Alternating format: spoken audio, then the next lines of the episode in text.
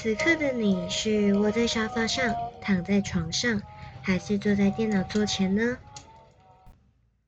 嗨，大家好，我是导给，欢迎回到童言无忌。继上集我们聊了焦虑这个话题，这集我们将会聊的是这几年还蛮热门、讨论度蛮高的一个网络用语，那就是断舍离。相信大家听了都不陌生吧？一开始我对“断舍离”这三个字的第一印象呢，是觉得它可能是来自于佛学的。为什么呢？因为感觉断念呢，有舍才有得这种字眼呢，每次聊到佛学，都多多少少会听到一些。但其实呢，这三个字呢，并不是出自于佛学的，这三个字是出自于一本书。呃，这本书的名字正是《断舍离》。这本书呢是由山下英子所写的。那断舍离又是什么意思呢？断呢，其实就是断绝想买回家，但实际上并不需要的东西；舍，则是舍弃家里那些泛滥的破烂；而离呢，则是脱离对物品的执念，处在游刃有余的自在空间。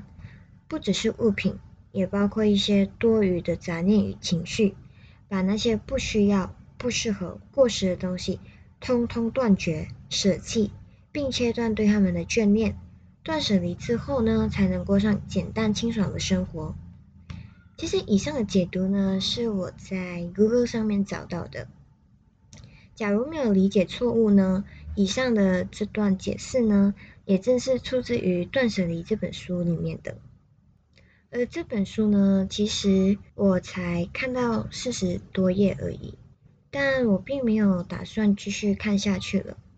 那是因为我觉得，嗯，它前面拖太长时间都在强调为什么我们要断舍离这件事情，所以我就觉得，嗯，他一直在强调同一件事情的时候，就会不小心拖太长，然后就会导致有一点。嗯，无聊沉闷吧。但以上都只是我的个人想法，还有有兴趣的朋友呢，我还是很推荐大家自己去看一看的。自己看了，然后就会有自己的想法吧，还有不一样的见解。然后在这本书里面有提到的，就是很多人做不了断舍离，其实是因为执念。但是我个人是觉得，嗯，不完全吧，因为有些物品呢，是真的不是我们不要去处理，而是我们真的不知道该怎么样去处理吧。就比如说是纪念品啊、手信啊、生日礼物啊，又或者是说赠品这些东西。关于赠品呢，我相信很多人都应该和我有共鸣吧。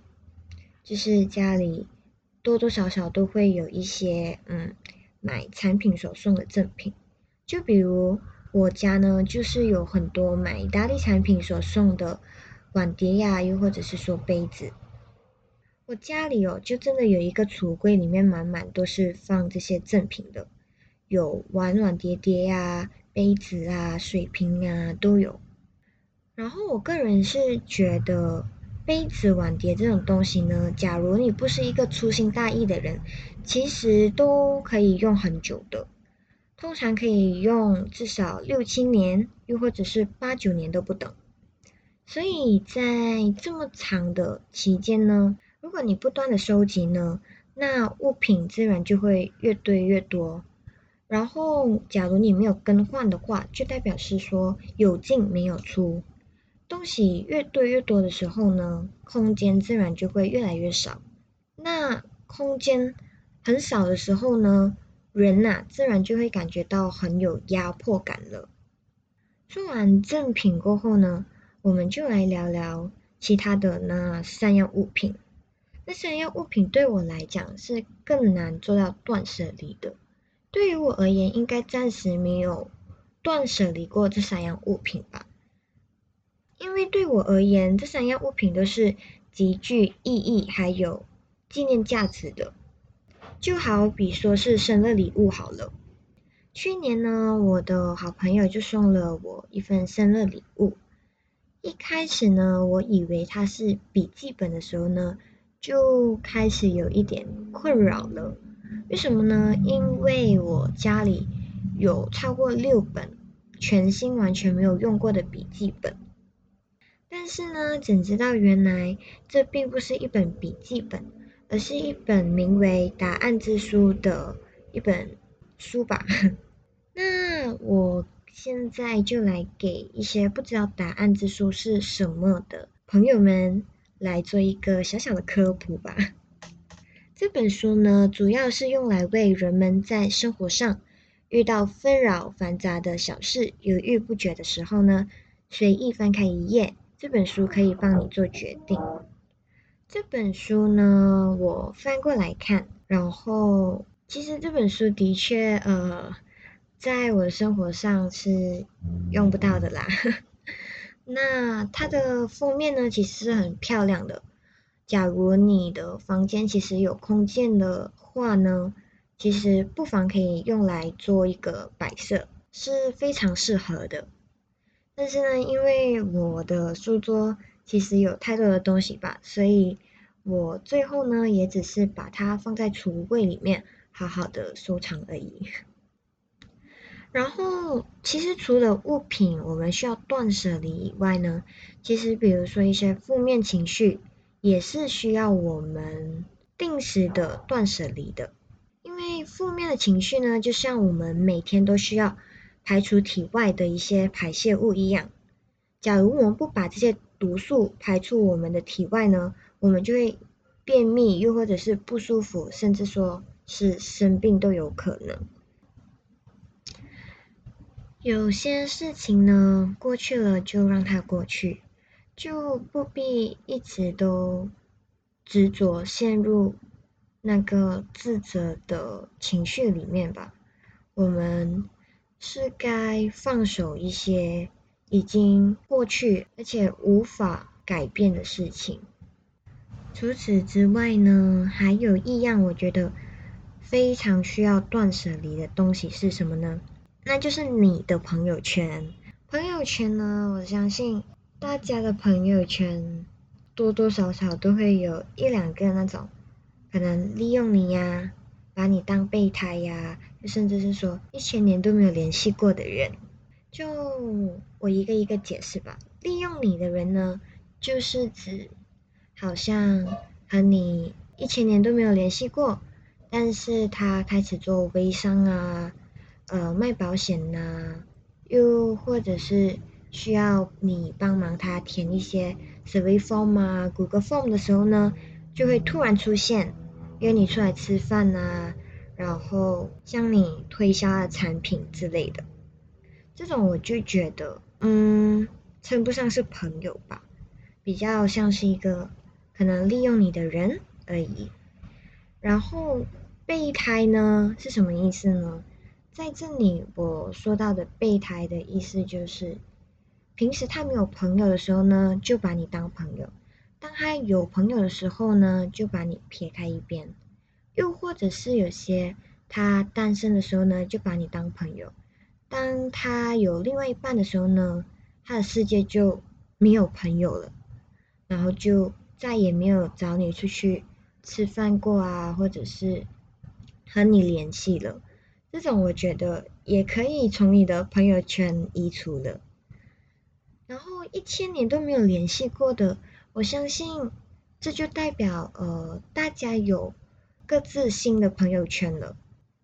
这么久没有联系了，我想就应该以后也不会有什么太多的交集了。那亲一亲其实也无妨的。假如到现在你的朋友圈里面还是有很多这种人，而且他们已经对你的生活上造成一些困扰的时候呢，你就真的是要下定决心的去做个断舍离了。然后其实断舍离这件事情对我而言不是很难，只是要坚持。每天都在做这件事情，而且有一个根深蒂固的这个思想，是非常的困难吧。我有跟朋友说到这个困扰，他就跟我说，其实，嗯，一切都是取决于在你自己要怎么去做。就比如说，你自己可以决定今天。是你开始这件事情的 day one，又或者是说 one day。那他的意思呢，就是想说，你可以从今天开始，那今天就将会是你开始这件事情的第一天。又或者是说，有些人会经常说，早一天再做吧，早一天吧。那它就永远会是 one day，就是不知道什么时候的。然后接下来呢，想跟大家分享一个小故事吧。就是最近我不是开始工作了嘛？开始工作以后呢，我的生活开始变得规律了。那我每天都会坚持护肤，早上一次，晚上一次。然后因为现在疫情很严重吧，所以我们从早到晚都必须要一直戴着口罩。其实，在外面一整天都是很热的。在外面回到家的时候脱下口罩，一往脸一摸的时候，它并不再像是以前我一摸脸就是感觉黏黏的。但是现在呢，我往脸上一抹，脸上的状态是完全干爽不黏腻的，就是不会有那种黏黏的感觉。就是那一刻，我才终于就是体会到，其实。只要你持续性的做一件事情，就真的会有结果的。假如你三天捕鱼两天晒网的话，那那请问你在期待一些什么的好结果或者是效果呢？所以我个人觉得呢，要做到断舍离这件事情的一个关键呢，就是必须跳脱固有的思维，才能真正的摆脱那些根深蒂固的执念，从而做到。断舍离。接下来，我将会和大家分享我在这本书底下看到的一条我很喜欢的评论。这条评论的原话是这么说的：“对于无能为力的事情，当断；生命中无缘的人，当舍；心中的烦欲执念，当离。目之所及，皆是回忆；心之所向，皆是过往。”只有放下了执念，心才会回归安宁。那我们今天的节目也来到了尾声，希望大家会喜欢这一期的节目内容。那我们下集再见，拜拜。